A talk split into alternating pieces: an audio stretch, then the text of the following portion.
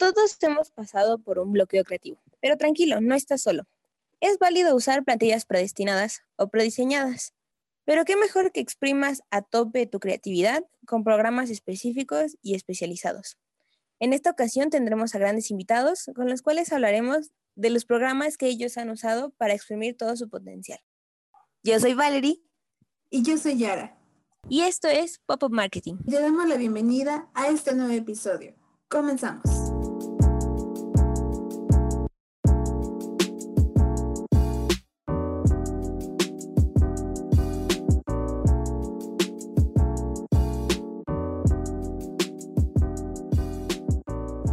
Bienvenidos, chicos. Eh, justo el episodio pasado les habíamos comentado que íbamos a tener una sorpresilla por ahí preparada. Déjenme decirles que el día de hoy no estamos solitas, estamos con dos personas increíbles, muy carismáticas y de seguro les van a enseñar muchísimo el día de hoy. Quisiera presentarlos. Ame, Daniel, por favor, bueno, hola, yo soy Amelia Peña. Acabo de ingresar de diseño industrial de la Guamas Capozalco. Perfecto. ¿Y tú, Daniel? Cuéntanos. Bueno, pues a diferencia de Ame, a mí me gusta explayarme. No es como que decir, soy tal y punto. bueno, pues yo soy Daniel, eh, soy recién egresado de la carrera de diseño de la comunicación gráfica en la Guamas Capozalco igual. Fuimos compañeritos de generación, de hecho. Y bueno, pues yo este digamos que en el mundo del diseño me metí más que nada porque se veía bonito. Entonces, digamos que mi acercamiento al diseño fue porque dije, ay, es que yo quiero hacer cosas bonitas, diseñador. y eso es lo que me motivó a estudiar diseño realmente. Y actualmente, bueno, ambos estudian diseño, pero en diferentes ramas, ¿no? Eh, ¿Qué es lo que hacen? Bueno, diseño industrial casi nadie conoce la carrera, muy tristemente, pero nosotros nos encargamos en sí de crear los objetos, o sea, no, nosotros nos encargamos de diseñar objetos, artículos para la necesidad del usuario. O sea, si alguien, por ejemplo, requiere una pluma, pero su mano está averiada o no tiene, pues nosotros nos encargamos de diseñarlo a partir sobre ello. O por lo menos en la UAM se ve desde el punto de vista ayudar al, al prójimo, no solo a diseñar cosas bonitas. Ok, o sea que hacen que la vida sea un poquito más fácil de una manera cool y bonita, ¿no? Sí, a través de objetos, exactamente. Qué padre. Y tú, Dani, cuéntanos, ¿cuál es la perspectiva que tú tienes a partir del diseño y, comunicación visual? Bueno, pues como dijo Ame, eh, la visión que tiene la UAM siempre es de ayudar al prójimo, de ayudar a la comunidad. Y en cuanto a la carrera de diseño de la comunicación gráfica, es una, yo siempre digo que es una mezcla entre diseño gráfico y comunicación, porque nos meten muchas materias que son de ambas carreras, tanto de diseño gráfico como de comunicación. Entonces, estamos muy cercanos a la parte de, digamos que, a la parte visual y también a la parte de comunicación, porque podemos desde redactar un discurso, hacer este copies, digamos que eso es parte de, lo, de la carrera de comunicación, pero a nosotros también nos enseñan a hacer. Igual a jugar con la semiótica, con la retórica, es un papel que también es importante dentro de la comunicación. Y digamos que el papel que jugamos nosotros como diseñadores de la comunicación gráfica es hacer que los mensajes lleguen de la mejor manera al usuario y a la vez que aporten algo a la comunidad. Por ejemplo, si quieres hacer un cartel, ¿cómo harías ese cartel para que crea, digamos que, conciencia sobre algún tema. No simplemente es vender cosas, porque muchas veces el diseño gráfico se confunde con solo hacer diseño estético y funcional. Y más allá de eso, digamos que en la universidad nos comunican, nos enseñan que es más fácil solo diseñar y comunicar algo, pero no concientizar sobre algo. Entonces, el punto de la carrera también es concientizar a las personas sobre algún tema. Y digamos que nosotros como diseñadores de la comunicación gráfica eso es lo que hacemos. Aparte de diseñar carteles y hacer todo, siempre buscamos como concientizar sobre algún tema. Por decir, no sé, igual sobre ecología, buscamos las maneras de hacer reciclaje de carteles y papeles. Digamos que todo eso es parte de la conciencia colectiva que nos genera la universidad. Ok, creo que sí también nos están dando un punto bastante valioso que justamente cada universidad nos da eh, al momento de estudiar, ¿no? Eh, por ejemplo, eh, yo estudié en Tech Milenio y en Tech Milenio nos enseñan mucho al cómo emprender, al cómo buscar el sí, ¿no? Este, tenemos esta parte como de propósito de vida, que cuál es el objetivo que tú tienes en tu vida y todo lo que hagas tiene que ir eh, direccionado a esa parte, ¿no? Y ustedes dicen que todo lo que ustedes hacen tiene un propósito, ¿no? Tiene un por qué o para qué ayudar a las demás personas. Eso es bastante interesante, ¿no, Yara? Sí, de hecho, bueno, yo estudié en la Universidad La Salle. Creo que son muy similares en cuanto al propósito que tienen. Siempre procura ayudar a la comunidad, al prójimo y creo que en esto eh, compartimos ideas. Honestamente yo no conocía eh, la carrera de Dani, pero me parece una cosa muy interesante. Nos encontramos con las trabas generacionales, ¿no? Y más que nada con los problemas eh, de, conocimiento, ¿no? Del alcance que se tiene entre una escuela y otra o entre generación y otra. Y justo entrando al tema que es Canva versus Adobe o estos programas de edición un poco más profesionales eh, versus los programas que ya tienen algunas plantillas predestinadas o imágenes ya subidas en un carrete, pues teniendo estas cuatro áreas este, bastante exhaustivas sobre lo que son el diseño y la comunicación, ¿no? Pues vamos a entablar un poquito la conversación ya, ya arrancando con este fabuloso tema. Y bueno, cuéntenos chicos, ¿qué programas ustedes utilizaron o utilizan actualmente eh, gracias a su carrera? Bueno, yo al ser industrial me enfoco más en la creación del objeto en 3D, por lo que Adobe y Canva los tengo como en segundo plano. Suelo usar más este CAD, AutoCAD, este 3D Max, SketchUp, todo ese tipo, pero sí manejo Illustrator por el simple hecho de que tengo que darle cierta imagen a mis productos. No se pueden quedar en el vacío, tengo que darles una identidad. Por lo que nosotros particularmente nosotros lo solemos usar Illustrator para solo crear logos para darle una identidad a nuestro producto. Wow, o sea, como que lo utilizan únicamente para ya el lanzamiento, ¿no? Eh, sí, sí entendí.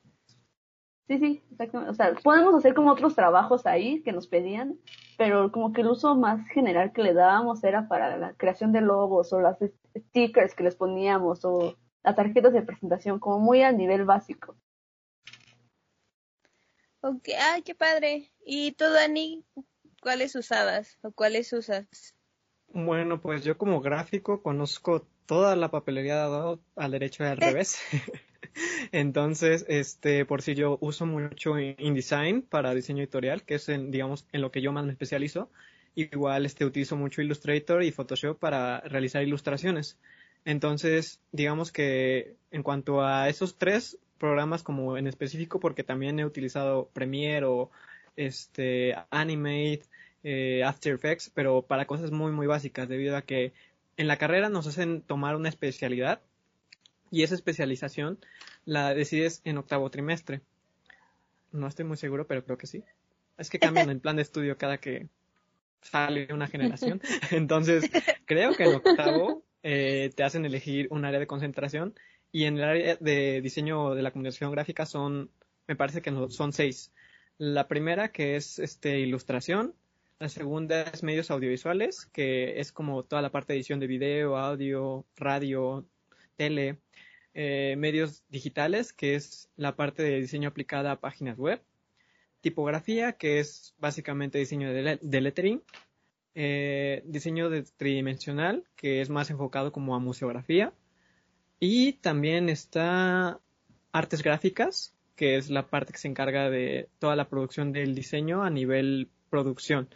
Por decir impresión, serigrafía, sublimados, todo eso también tiene una especialización.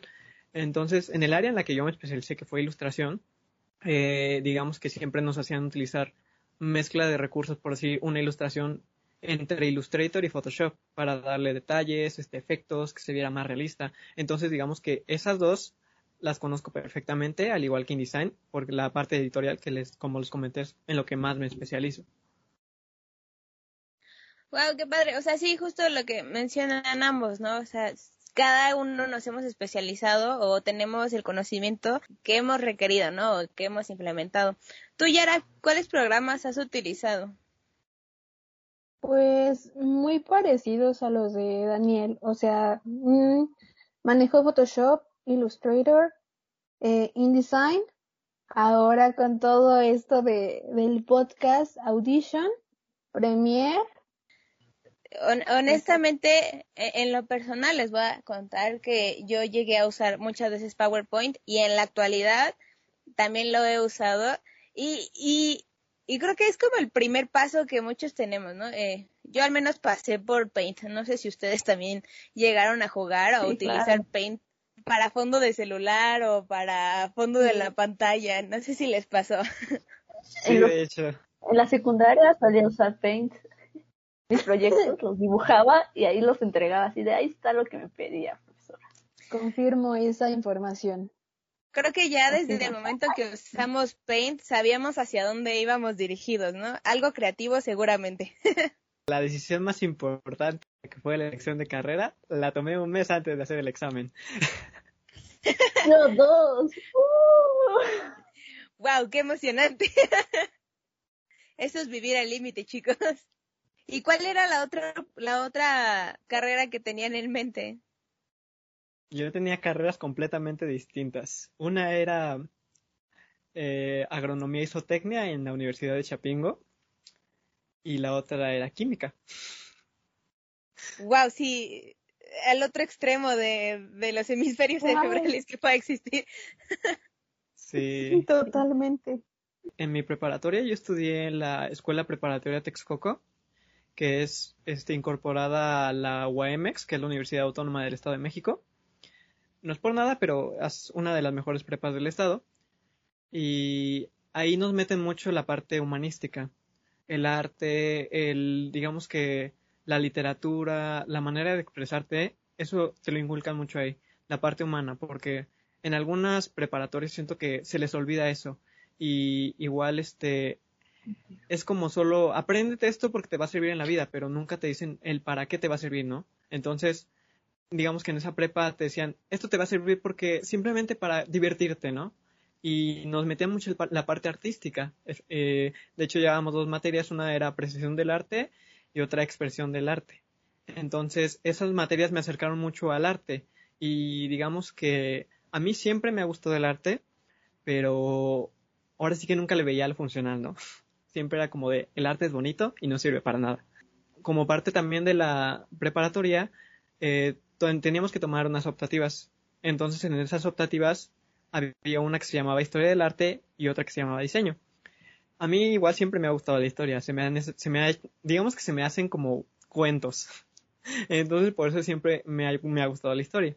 Y cuando es del arte, pues como que me llamó más la atención. Y de hecho, curiosamente le impartía a la misma maestra. Y ahí fue cuando me empecé a acercar poco a poco al mundo del diseño.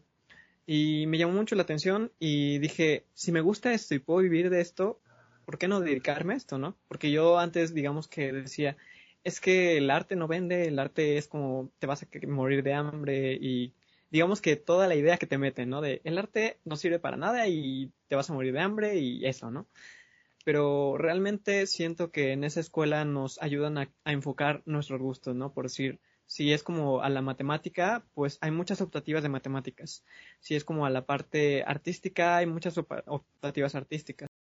Si es igual a la parte de biología o, ciencias naturales, igual hay muchas optativas. Entonces, siento que eso me acercó mucho al mundo del diseño y fue ahí cuando empecé a agarrarle el gusto al mundo del diseño. Y como lo habían comentado, igual ahí fue mi primer acercamiento al mundo del diseño en cuestión de que utilizaba mucho PowerPoint y también Paint para hacer mis intentos de infografía en ese entonces, ¿no? Entonces, pues era de agarrar PNGs y pegarlos ahí en tu diapositiva de PowerPoint, buscar tipografías. En ese entonces, creo que ya no existe, pero no estoy muy seguro, el Word Art. Ahí jugar con los efectos, las sombras. Y era bastante interesante ver como toda, todas las posibilidades que te ofrecía un programa que estaba diseñado como para algo muy simple, ¿no? Para diapositivas. Y igual, digamos que todas las transiciones, las animaciones que podías meter ahí eh, eran como una primera instancia de que ya veníamos de ese mundo creativo, ¿no? De que podías tener creatividad hasta con el software que no estaba pensado como para eso, ¿no? Digamos que si bien Microsoft es un software ejecutivo, porque obviamente lo tienen a nivel muchas empresas y es como de cajón que te debes de saber la papelería de Microsoft, pero siento que también el permitirte salir de ese cuadro tan formal de Microsoft te hace acercarte a otros programas como por ejemplo el tema de este debate que es Canva, ¿no? Sí, no, totalmente, porque eh, eh, se sabe, ¿no? Que también incluso en Excel, o sea, bueno, como dices, tiene igual una, una gama muy grande de programas, pero que hasta en Excel tú puedes hacer un dibujo, eh, es, es ahí el, el alcance que tu creatividad te da, ¿no? Es, no cualquiera puede dibujar un, un Goku en, en, en Excel, en una hoja de Excel, pero hay gente que sí, en verdad, yo los he visto y dices, wow, yo nada más paso de hacer fórmulas y tan tan básico, entre comillas, de Excel. y, y tú, Ame, ¿qué fue lo que te dijo? Yo voy a estudiar diseño industrial. Digo, que ya nos salimos un poco de tema, pero también es muy importante esa parte. Ay, la verdad sí fue una decisión así como sorprendente, porque yo estaba en una vocacional estudiando ingeniería. Y a mitad de la ingeniería me di cuenta que pues, no sé qué hacía yo ahí, la verdad. Pero yo me metí en ingeniería porque me gustaba la idea de diseñar objetos o cosas para ayudar a las personas y creía que para eso servía ingeniería.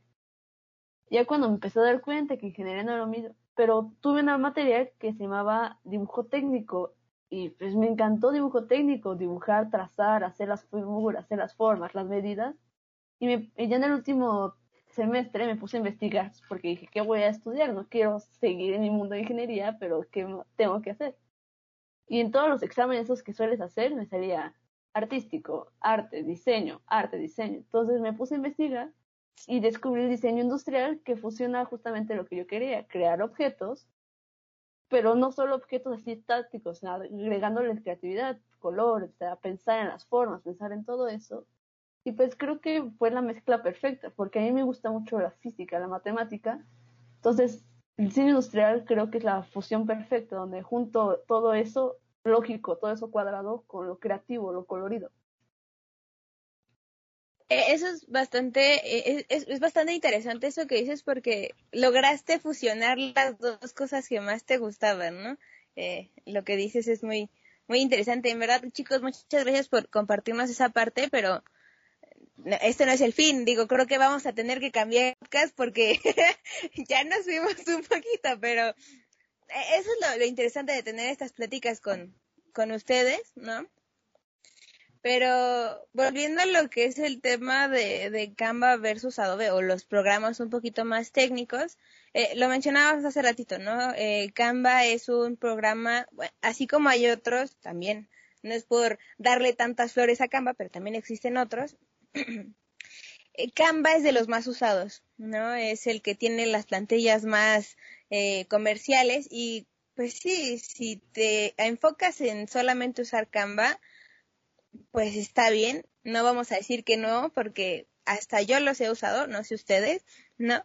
Pero es nada más para salir como de un shock creativo que dices, ay, ya no sé qué hacer o no tengo ideas y pues puedo utilizar un poco de inspiración, pero de eso a que te copies completamente el, eh, la publicación o la imagen y la hagas tuya, pues créeme que no vas a ser el único. O sea, va a haber más personas que van a ver el mismo logo, van a ver la misma imagen y, y, van a decir, pues estaba ahí, ¿no? ¿no? Estoy haciendo mi marca.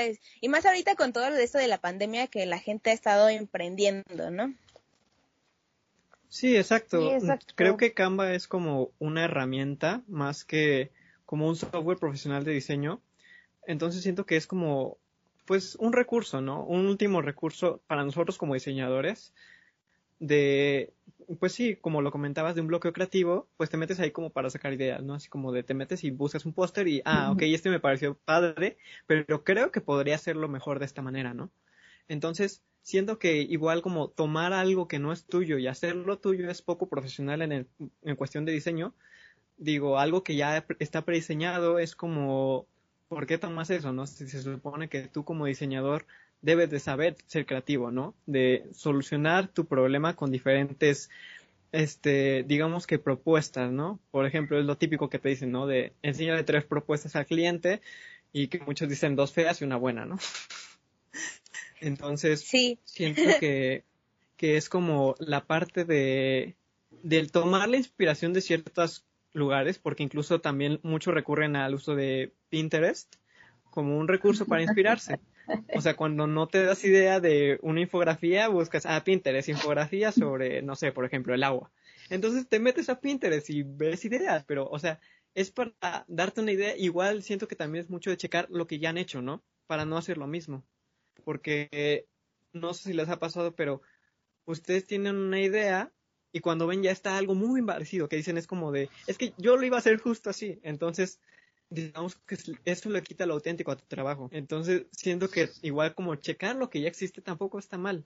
O sea, porque es, es parte de la creatividad. Buscar lo que ya existe e innovar. Porque siento que si haces como siempre lo mismo, llega un punto en el que hasta a ti te resulta aburrido, ¿no? A ti como creativo te resulta aburrido hacer siempre lo mismo. Entonces, siento que Canva no es un programa que esté pensado para diseño profesional. Es una herramienta que te saca del apuro, sí. Y digamos que tiene varios recursos que también son muy buenos, por decir las animaciones que tienen preestablecidas, pero siento que es más cercano a PowerPoint que a Adobe Illustrator en ese caso. Sí, no, totalmente, eh, como dice Dani, eh, tienes esta oportunidad de ya agarrar algo que está preestablecido y hacerlo tuyo e incluso venderlo así como si fuera tuyo, ¿no? Este, ofrecerlo al público de esa manera, pero también, o sea, Canva te pone las herramientas para que incluso tú desde cero agarres la- las imágenes, agarres los, los iconos y lo hagas tú desde cero, ¿no? Tú ingenies una manera de hacer bonito lo que tienes en mente. Pero de eso a que, ay, por flojera digas, ay, quiero verme bien y, y lo voy a poner en cama, pues es muy diferente, ¿no? Que sí pasa. Y como dices, para sacarte del apuro totalmente háganlo, es, eh, los invitamos a hacerlo, pero recuerden también ser un poquito auténticos, ¿no? Este, o sea, no les decimos, no lo usen, no satanizamos la aplicación, porque ¿Cómo no? honestamente, No lo satanizamos porque no nos pagan. Si nos pagaran, uff. Canva, ¿dónde estás? ¿Puedes hacer Canva, publicidad monetízanos el ahorita? podcast. Canva, si estás escuchando esto, ya sabes, monetízanos. pero sí, Si o quieres sea, subir el uso de la aplicación, por favor, sé nuestro socio en esta publicación, muchas gracias. Y después de este informe, de este comercial, no, o sea, sí, no satanizamos la aplicación a menos de que nos paguen, pero este, pues sí, hay, hay otras maneras de que esa creatividad que tú tienes o esas ideas que tú tienes las puedas reflejar. ¿no? Hablábamos desde que existe Paint y ahorita Paint se ha renovado a hacer Paint 3D y, Sí. y en verdad es una herramienta que, que, que, que, que puedes sacarle mucho provecho, o sea, al menos a mí me ha sacado de apuros también y, y tú dices, ay, caray, yo no sabía que incluso yo puedo hacer eso, ¿no? O sea, a ti te pones a la- en la cabeza de que, pues, también, ¿no? Te cierras y dices, no, ya me bloqueé, ya no puedo hacer eso. Y te pones a jugar y dices, ah, caray, salió mejor de lo que pensé. ¿No les ha pasado? Sí. Pero es que, bueno, también estando hablando de todo esto, también me gustaría tocar algo muy, creo que está como muy en boga y lo he visto mucho en páginas en Instagram y eh, esta onda de la creación de logos en Canva, en Photoshop, en Illustrator, ¿qué es lo que ustedes opinan? Porque bueno, tiene muchísimas herramientas como lo acabamos de mencionar, pero ¿qué es lo que opinan sobre esta creación de logos? Que te matan jugoso. De hecho, Pero mi mero al mole, identidad Uh. gráfica. Pues bueno, eh, en mi caso, yo como diseñador de la comunicación gráfica, eh, una materia que llevamos es justamente diseño de identidad gráfica. Entonces, lo que nos enseñan es que un logotipo, para lo que uses, siempre debe estar en vectores. Eh, ¿Qué es un vector para los oyentes que no saben qué es un vector? Un vector es una fórmula que hace que todo se pueda escalar sin que se pixelee. Entonces, los vectores hacen que todo lo que hagas lo puedas hacer enorme a tamaño de un póster, de un banner, eh, de hasta muy pequeño. Entonces, un vector te facilita eso, que puedas escalar sin que tengas riesgo de que se pixelee o se vea feo. Eh, entonces, la diferencia entre un pixel y un vector, ley, ¿no? un pixel, sí, justamente, o sea, cuando haces un diseño de un logotipo, no, digamos que es por eso el dilema de que no puedes diseñar un logotipo en Photoshop o en otra cosa, porque, o sea, cuando requieres hacer un- una, una escala de tu logotipo, si no está en vectores, se ve feo. Y simplemente por el hecho de que se ve feo o no se entiende, la gente no lo va a ver, no, digamos que no le va a llamar la atención. Entonces, en el sentido de la identidad gráfica, le doy mil puntos a Illustrator porque aparte Canva lo único que te facilita son las tipografías. Entonces, siento que en el diseño de logotipos, Canva mm, queda totalmente descartado, aparte de que muchas personas utilizan las plantillas preestablecidas de los logotipos y se puede parecer mucho un logotipo a otro. Hablando de logotipos, también hay una Wings, esa de para hacer páginas, creo que ya sacó su rama como para hacer logos y lo mismo, solo pones la palabra y te genera un logo, pero pues cuántas personas no tienen el mismo diseño porque se les ocurrió la misma palabra. O sea, Sí. sí, Sí, exacto, es como si hicieras el logotipo de tu marca que se llamara Luis. Entonces, ¿cuántos Luis no existen en el mundo? Y incluso creo que volvemos a la parte de lo que es el word art, ¿no? De que antes tú hacías tus imágenes con esas tipografías ve Y- mamalón. y tú te divertías, ¿no? Y las compartías y, y quién no mandaba cartas así, ¿no? De, ay, se ve bien padre la que tiene colores en arco, muchos colores, o sea, tipo arco iris. Y yo usaba esa, de cajón esa era mi favorita, ¿no? Sí. Pero eh, lo que dicen es muy cierto, o sea, esa parte de las dimensiones o las escalas que tú debes de tener en cuenta al momento de crear desde la, imagen, ¿no? Lo que dice Yara es muy cierto, o sea, eh, Canva, pues sí, nos arroja y todas esas páginas, porque no nada más es Wix, no nada más es Canva, y hay un montón, y hay como 20 mil de, te hacemos tu logo gratis, o, o esta parte de tú pon tu nombre y nosotros te mandamos este varios logos este propuesta, ¿no? La misma página y son gratis. Pero también está la parte en la que no hay paleta de colores o no hay eh, el manual de identidad, ¿no? Toda esta parte de que las marcas sí necesitamos, sí requerimos que eh, es que es que es que esto es complicado porque muchos eh, tenemos mucha gente tiene este tabú de es que un diseñador solo me va a hacer un dibujo, ¿no? O ese logo para que, o sea, no te voy a pagar tanto para que me hagas un logo.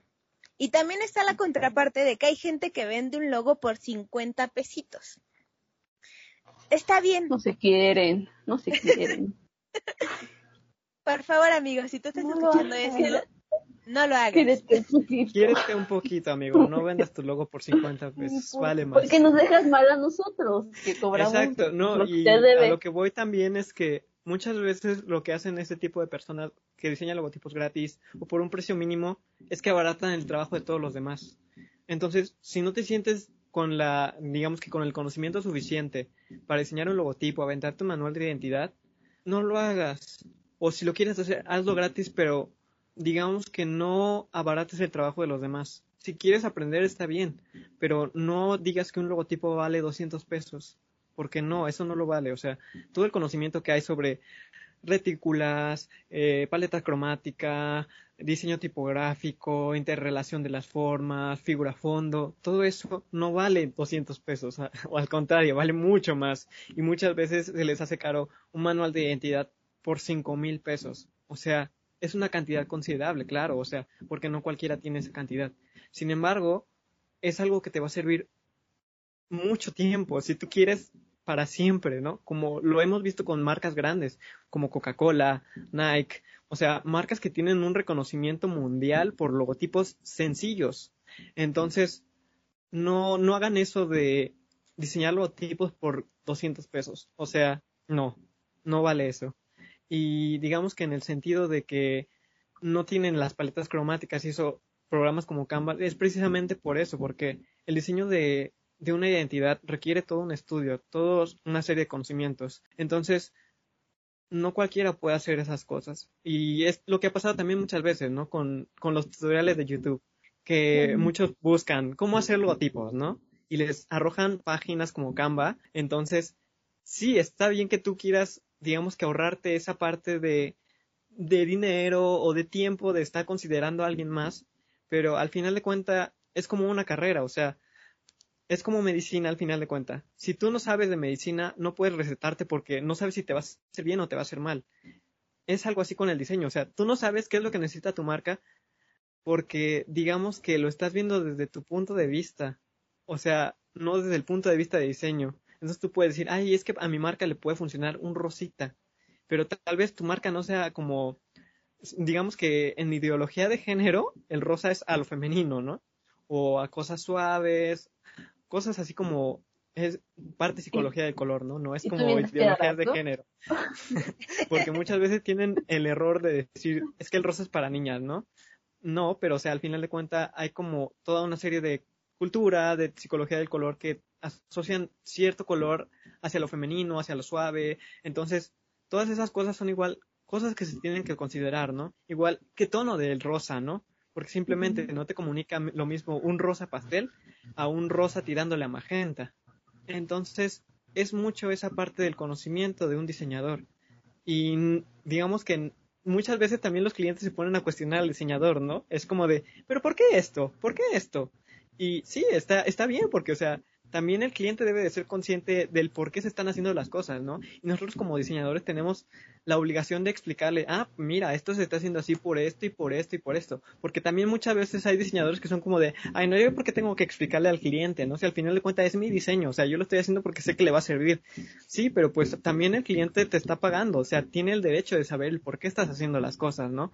Entonces, pero también muchas veces los clientes son encajosos, ¿no? Es como de, ¿por qué esto? ¿Y por, qué no así? O sea, exacto, se aferran. Es como de, ¿por qué negro y por qué no gris, no?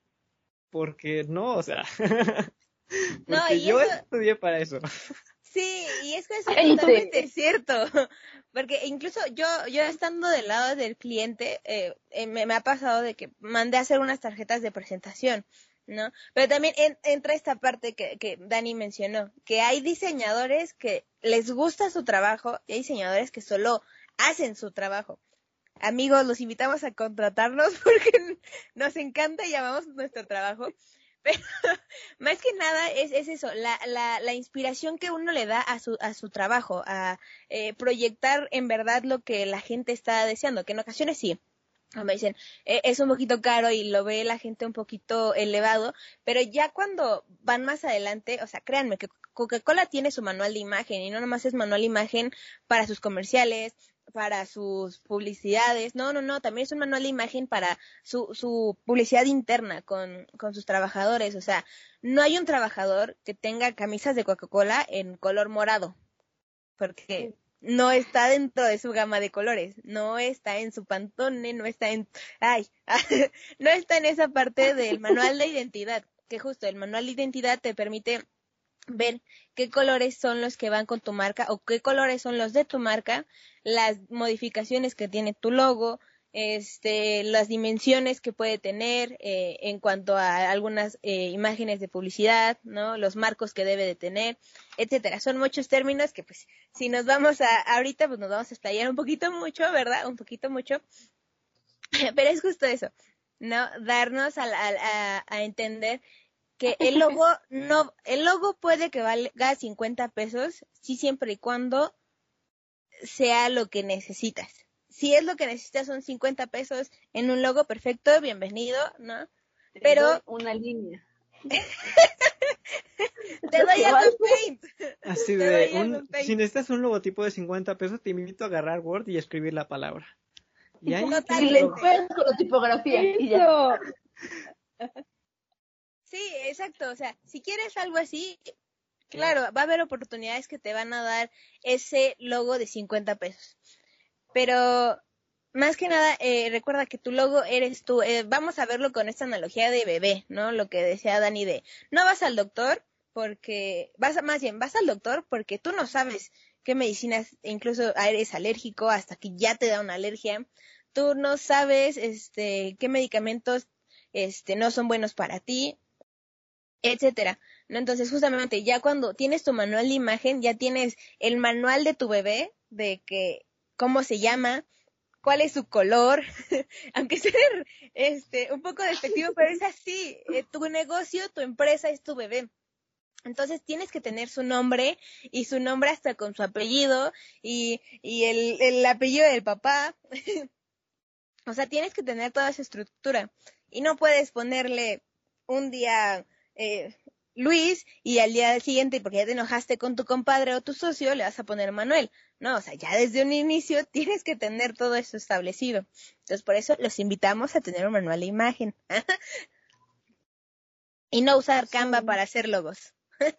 sí, no, y este, de hecho, o sea, como lo dicen, la identidad de marca eres tú al final de cuentas, o sea, tú buscas qué es lo que quiere que identifique a tu marca, ¿no? Por ejemplo, en, mi caso, mi marca me la identifica un gallo. ¿Por qué un gallo? Porque es el ave que a mí más me gusta y aparte siento que estéticamente es muy atractivo. Y digamos que en la parte de ilustración, mi ilustración es muy lineal. Entonces, mi logotipo son mis siglas de mi nombre con un diseño de un gallo lineal. Entonces, digamos que cualquiera cualquier persona que vea eso, conociéndome un poco, sabe que ese logotipo es mío. Y es a lo que voy, o sea, tu marca eres tú y tú no vales 50 pesos. ¿Cuánto vales tú? O sea, ¿cuánto vale tu identidad, no? Y no es porque, digamos que cuestiones de autoestima o eso, o sea, al final de cuentas es algo que a ti te identifica, que digamos no es lo mismo la identidad de Coca-Cola que la de Pepsi, porque son dos marcas completamente distintas. Entonces, cada una tiene su manual de identidad y a pesar de ser contrarias, hay cosas en las que igual coinciden, porque o sea, no sé, incluso en comerciales o algo así, hay cosas en las que se parecen, pero al fin de cuentas cada una tiene un distintivo que hace que digas, ah, esto es de Pepsi, ah, esto es de Coca. Y eso es lo importante del manual de identidad, ¿no? Que, que no choque con lo que tú haces, o sea, con quien tú eres. Porque si te hacen un manual de identidad acorde a lo que el diseñador quiere, tampoco está bien, o sea, es lo que tú necesitas y lo que tú quieres que hagan.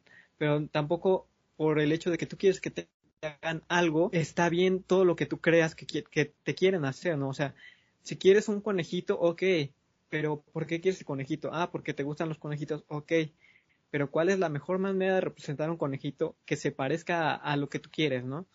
Y digamos que hay una infinidad de, de, maneras de representar cosas, ¿no? Por ejemplo, si a alguien le dicen, imagínate un carro, ¿qué carro se imaginan ustedes? Ah, Hablando de carros. sí. Ay, qué vergüenza. Ah. Por ejemplo, yo, me imaginé un bochito, ¿no? Entonces, la idea que yo tengo de un bocho puede ser muy diferente a la que tengan ustedes, ¿no? Entonces, es a lo que voy con la parte de la identidad. O sea, hay maneras en las que se pueden representar mejor un logotipo y quizá tú como cliente tienes una manera de ver cómo se vería, de visualizar tu logotipo pero quizá no es la más adecuada para lo que tú requieres. Entonces ahí entra también la parte de que tú como cliente sí estás en tu derecho de exigir que te hagan lo que tú quieres, pero también debes de darle, digamos que el chance del, al diseñador de decirte qué es lo mejor para ti y no te aferres que va a ser la idea del millón, porque pues también va a haber ideas que se parezcan mucho a la tuya y, y como todo, ¿no? O sea, dicen que todo diseño ya se hizo y se rediseñó diez veces. Entonces, eso es algo que también deben de tener en cuenta, que, que en el mundo del diseño hay cosas que se parecen mucho, pero no son iguales. Sin embargo, con las plataformas como Canva hay cosas que se parecen mucho y sí son iguales. sí, totalmente. Entonces, en, el, en cuestión del el uso de Canva y digamos que la papelería de Adobe para cosas profesionales, yo la verdad no tomaría a Canva como una plataforma seria para el diseño. Y al igual que por decir Wix para el diseño de logotipos.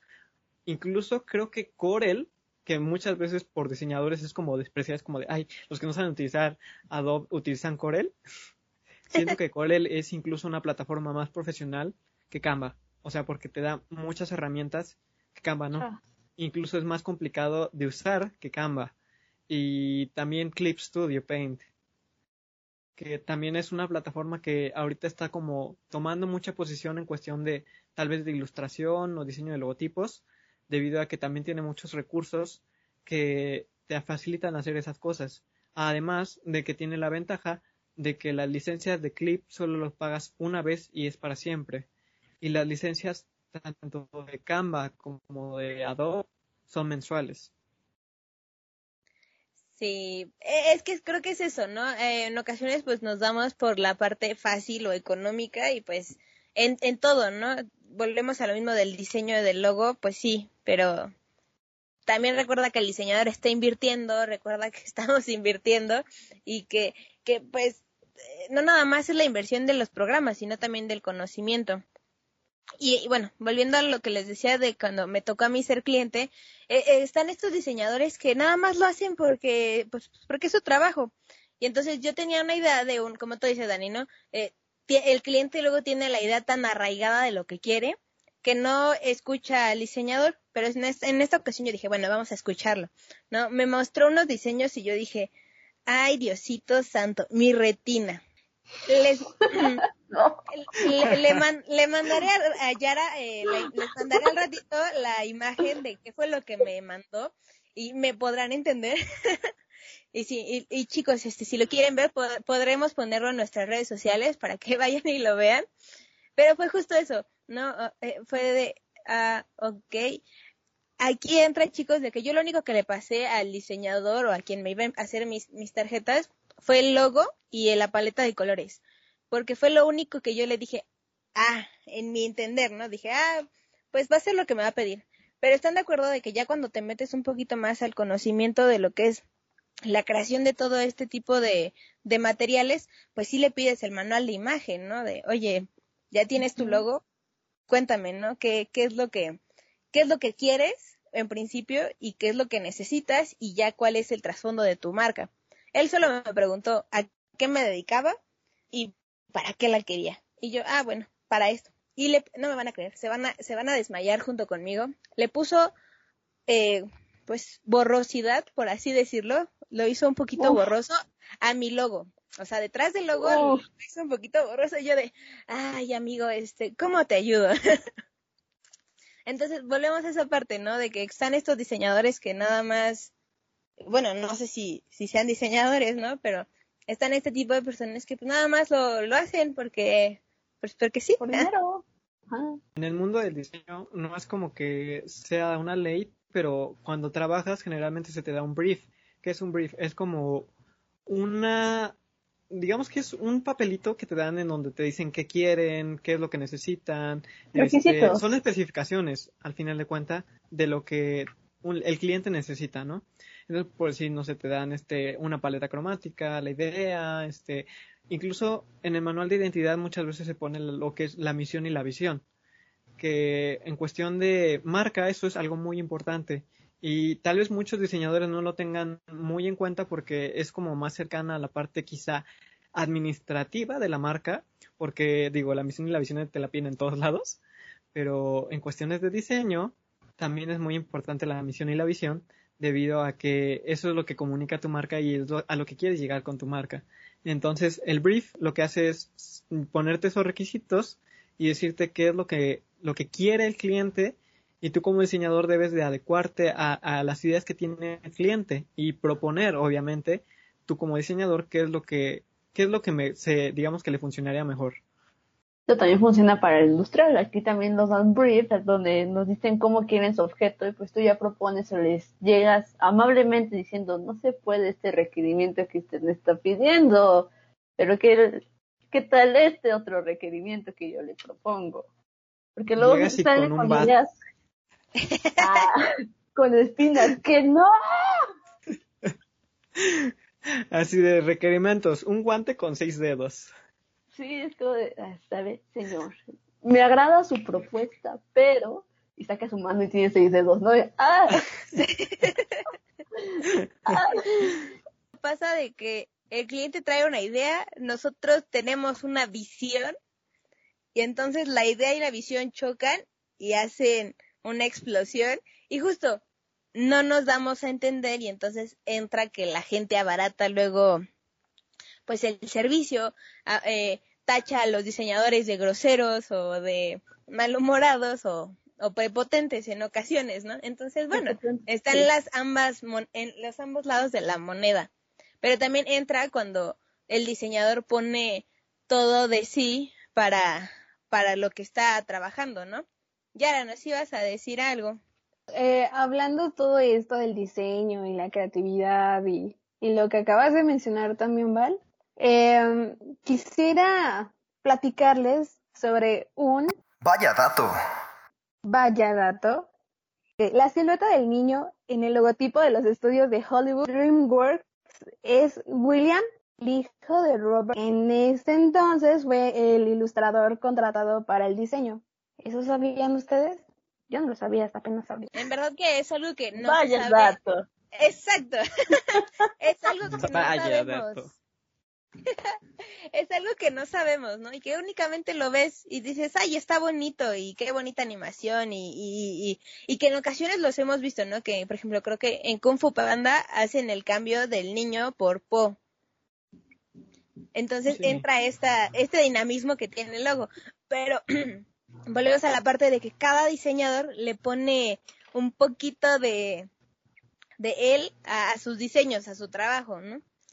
Y seguramente ese logo no costó 50 pesitos. Costó Por 100. favor, amigos. No, de hecho, curiosamente los logotipos más famosos han sido baratos. Y es algo que siempre se, digamos que se recalca en el mundo del diseño, que el logotipo de Nike costó como 5 dólares, creo. O sea, una cosa así súper barata, al igual que el de Coca-Cola. Entonces, los logotipos más famosos de las marcas han sido súper baratos. Y por eso dicen así como de, no hagas eso, porque te tu logotipo puede llegar a una marca de renombre como Coca-Cola y por esos 5 cinco dólares no lo vale. Sí, amigos, no escuchen eso, por favor, no, eh, olviden lo que se acaba de mencionar. Pues, ¿Qué me Dani? No, y es que justo, ¿no? Eh, eh, vemos que las marcas, pues sí, eh, es que la marca que dijiste es muy buena. Tiene su, su marca bastante arraigada, ¿no? La fuerza que tiene eh, el logo, ¿no? Ves la palomita y luego, luego, pues te recuerda a la marca, ¿no? Haces la, la analogía. Pero qué curioso que nada más haya sido de los logos más baratos y que tú digas, no, seguramente pensaron mucho en ese logo. Exacto. Ahí sí entra el vaya dato. Vaya dato. No, Dos vaya datos en la noche. No, no me hagan mucho caso porque no estoy todo, seguro ¿eh? del precio. A ver, lo voy a googlear. 35 dólares costó el logotipo de Nike. ¿En qué año? Cuando todavía el dólar no estaba. Bueno, eso sí también. Sí, sí, sí. En 1971. Uf, Son 35 Repetimos, viejos No dólares. inventes. Repetimos, no paguen su, su logo en menos de 35 dólares en ese año. Acérquense a un profesional y ya, por favor. por Sí, favor. de hecho aquí les vamos a dejar nuestras redes sociales para que si en cualquier cosa, aquí estamos. sí, por favor. por favor, recuerden seguirnos en nuestras redes sociales. Ya saben, en Instagram y en Facebook nos encontramos como Vaya Marketing, pero igual este, estamos como agencia para emprendedores. Pero sobre todo recuerden que no nada más es el, el diseño lo que es su imagen, sino también los colores, repetimos, ¿no? Un poquito de del alcance que puede tener o modificaciones que pueden tener su, su logo. Y recuerden que cada logo es su bebecito y no hagan lonas porque sí, amigos, también las lonas o las tarjetas de presentación dicen mucho de su negocio. Vamos a encontrar que no nada más este Canva ha sido una de las herramientas más utilizadas para hacer la misma imagen varias veces. También PowerPoint en su momento fue el boom en el cual la gente utilizaba estos degradados o estas, e, el Jokerman lo veías en todos lados, esta tipografía la veías en todos lados, ¿no? El Jokerman o el, ay, hay otra, el Comic Sans. E- Eran de las tipografías más usadas. Los Comic 2000. Sans. Me, me regresaste a los 2000. Sí, ¿no? Y además la las podemos ver todavía eh, en las lonas, ¿no? De se vende carro o se vende casa o honestamente aquí por donde yo vivo vi una lona de una casa que se estaba vendiendo y tenía el fondo este de PowerPoint en el que parecen ladrillos y un letrero justamente. Y dije, wow, qué creativos, pero hay varios de esos amigos, este. Wow. Qué creativos. Sí, o sea, eh, creo que hay que meterle un poquito más de, de sabor a lo que hacemos y no, y no abaratar lo que hacemos, justamente, ¿no? Sea lo que sea que tú hagas, va a haber alguien que en verdad te pague el valor que tiene tu trabajo. Tú puedes hacer pantuflas, pero pueden ser las mismas pantuflas que en el Walmart venden, pero son tus pantuflas. Es la fuerza y la marca que tú le das y, y, que justamente tú reflejas tu personalidad o tu, o tu ser en ellas, ¿no? Sí, no, y de hecho, aunque sean pantuflas muy parecidas, no son las mismas solo por el hecho de que tú ya las estás haciendo. Y al hacerlas tú, le aportas tu esencia, tu proceso es distinto al proceso industrial de Walmart, o sea, digamos que en cuestiones de diseño muchas veces se habla de que hay cosas que son iguales, aunque no lo son. Eh, hay identidades que se parecen mucho, muchísimo, pero sin embargo cada una tiene cosas que la diferencian una de otra, y aunque puedan ser a simple vista muy parecidas, no lo son, y es aquí donde entra también el poder de la identidad, o sea, si tú como marca no tienes una identidad fija, es lógico que lo que hagas se parezca a lo que ya existe. Entonces, por favor amigos, si tienen una identidad, arraíguense a ella y defiéndanla con uñas y dientes, porque también hay veces en las que otros les gusta el diseño de tu identidad y se la quieren copiar. Ah. Entonces, no, no, no, no, ustedes defiendan su identidad y arraíguense a ella, porque digamos que también una parte de la identidad es la constancia. Si tú estás renovando constantemente tu identidad, eh, dependiendo de lo que necesites, porque también hay épocas en las que se tiene que adecuar el diseño. Por ejemplo, algo que hacen mucho varias marcas es el en cuestión del pantone del año, eh, digamos que lo aplican a la Sí. marca. Por ejemplo, este año me parece que es el gris y el amarillo. Entonces, por ejemplo, tú como marca puedes retomar alguno de esos dos colores o los dos y utilizarlos en tu marca solo si tú lo requieres. Pero digamos que por moda muchos lo hacen y es allí donde pierden la identidad de marca. Como que por subirse al tren, ¿no? Este, la Se gente se adapta. sí, Quieren totalmente. estar en tendencia. Como yo- nosotros que estamos ahorita en tendencia. Por favor, díganos. Pero sí, o sea, es que hay tendencias que sí puedes eh, eh, subirte, ¿no? O sea, hay, hay tendencias a las cuales sí puedes acercarte, pero hay otras que sí, de plano. Es que también, en, en el manual de imagen, tú tienes que tener en cuenta hacia qué vas y hacia qué no vas. O sea, puedes vender flores y te quieres subir al tren de hacer bailes en TikTok y, ok, ¿no? Pero con flores, pues, los bailes con flores. A Haces menos de bailes que las flores flores, bailen. Exacto. Pero es justo, ¿no? Vamos a esa parte de a qué tren sí te puedes subir, a qué, qué moda sí te puedes subir. Eh, está como bien mencionábamos, ¿no? Eh, están estas marcas que se han adaptado a, a el COVID, ¿no? Una de ellas fue Mercado Libre, ¿no? Que antes eran las manitas juntas y ahora son los coditos juntos. O sea, sí puedes, e- entra la parte de en qué momento puedo yo hacer un rebranding de mi marca.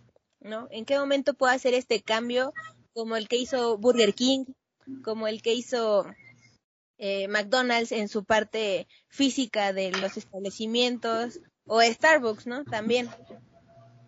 Sí, exacto. Es igual cuando es más una pertinencia que una impertinencia en cuestión de diseño, ¿no? Sí. Porque a veces simplemente por estar en tendencia, las marcas pierden su identidad, como dicen, solo por subirse al tren, ¿no? Entonces, eso también debe de quedar muy claro en el manual. ¿Qué, qué tan permisiva es tu marca, no? Porque digamos que si no es tan permisiva, por decir, no sé, en cierto punto Starbucks, eh, cuando, sola- cuando el logotipo era la sirena y todo el logo de Starbucks era un isologotipo, no podías separarlo de, de, de nada, ¿no? O sea, y ahora se convirtió en un imagotipo. Tú ves la sirenita de Starbucks y automáticamente dices, ah, es Starbucks, y no hace falta la letra, que es la parte logotípica, ¿no? Entonces ahí también es cuestión de qué tan permisiva es tu marca para, para hacer ese tipo de ajustes, ¿no? Sí, y además eso que dijiste de, de la diferencia del logotipo, del imagotipo, o sea, amigos, si repetimos, 50 50 pesos. pesos. No. No, no, no. No, no. Una no. masterclass de diseño ahora. La- el próximo podcast va a ser una masterclass de diseño. Mira, lo prometido es deuda, ¿eh? Denle like Ah, si quieren que esto Ah. se haga.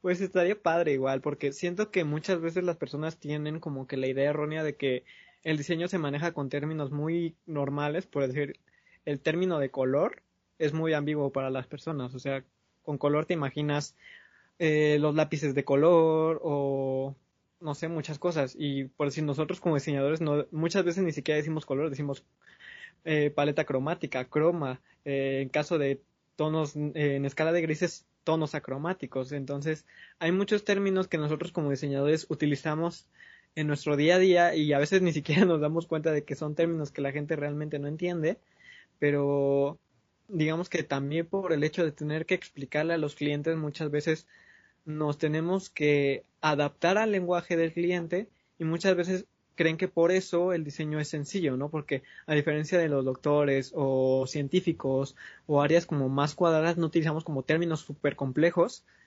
porque simplemente no lo requerimos, ¿no? Y cuando lo requerimos, digamos que es lenguaje entre diseñadores, pero para explicarle a un cliente no te vas a poner a decirle, ah, es que su paleta cromática, o sea, no, o sea, ah, pues sus colores no están bien. Entonces, sí estaría padre también hablar con la, par- la parte de los conceptos de diseño que muchas veces no le quedan claros a las personas y que pueden ser muy común eh, confundir en cuestiones de semiótica o de significado, ¿no? Si llegaste hasta aquí, porfa, corre a nuestro perfil en Instagram y comenta que quieres una segunda parte de este podcast, porque está muy jocoso el tema. Y además de que, como bien dice Dani, el doctor se acerca y te explica qué significa esa palabra rimbombante, pero a nosotros nos haces caras y, y nos dices, perdona, ¿qué? y de todos modos te vamos a explicar, pero al doctor lo escuchas y sigues sin entenderle, pero dices, ah, ok, gracias. Ah. Sí, bye.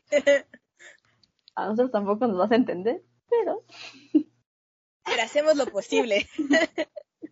No, y entra también mucho la parte de, de la paciencia de las personas, ¿no? Porque simplemente hay doctores que sí te tienen toda la paciencia del mundo y te dicen, ah, pues mira, esto, esto, la palabra simplemente es un dolor de estómago que te provoca esto y esto, ¿no?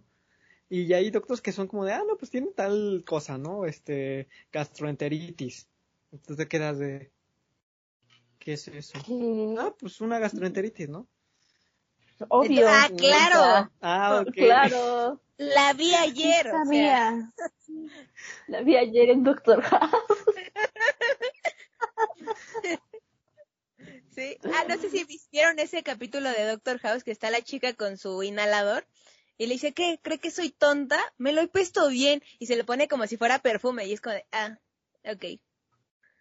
Y al doctor le haces esa cara, a nosotros también sentimos feíto y por eso la gente menosprecia nuestro trabajo, pero venga, yo sé que, que podemos hacer este cambio para, para todos los diseñadores y futuros diseñadores para que no abaraten su trabajo. Hagamos una huelga. No, otra huelga, no. No, de hecho, la generación de Ami y la mía han sido de las más saladas en la historia de la universidad. Entramos en huelga, se nos atraviesa un paro, temblor del 19 de septiembre, pandemia. No, no, no. No, no, no.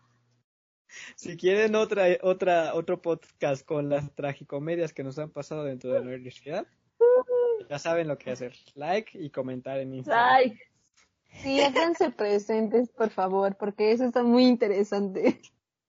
Sí, la verdad creo que vamos a tener que hacer eh, otro especial de, de dentro de los podcasts, pero en verdad eh, creo que hemos agarrado un poquito de, de todos los temas que hacen a un diseñador o lo que hacen que te decidas entre un programa y otro. Sabemos que la parte económica también mueve mucho, pero te puedes acercar a un diseñador que ya tiene la experiencia y ya tiene el programa y así tú no inviertes en esa parte.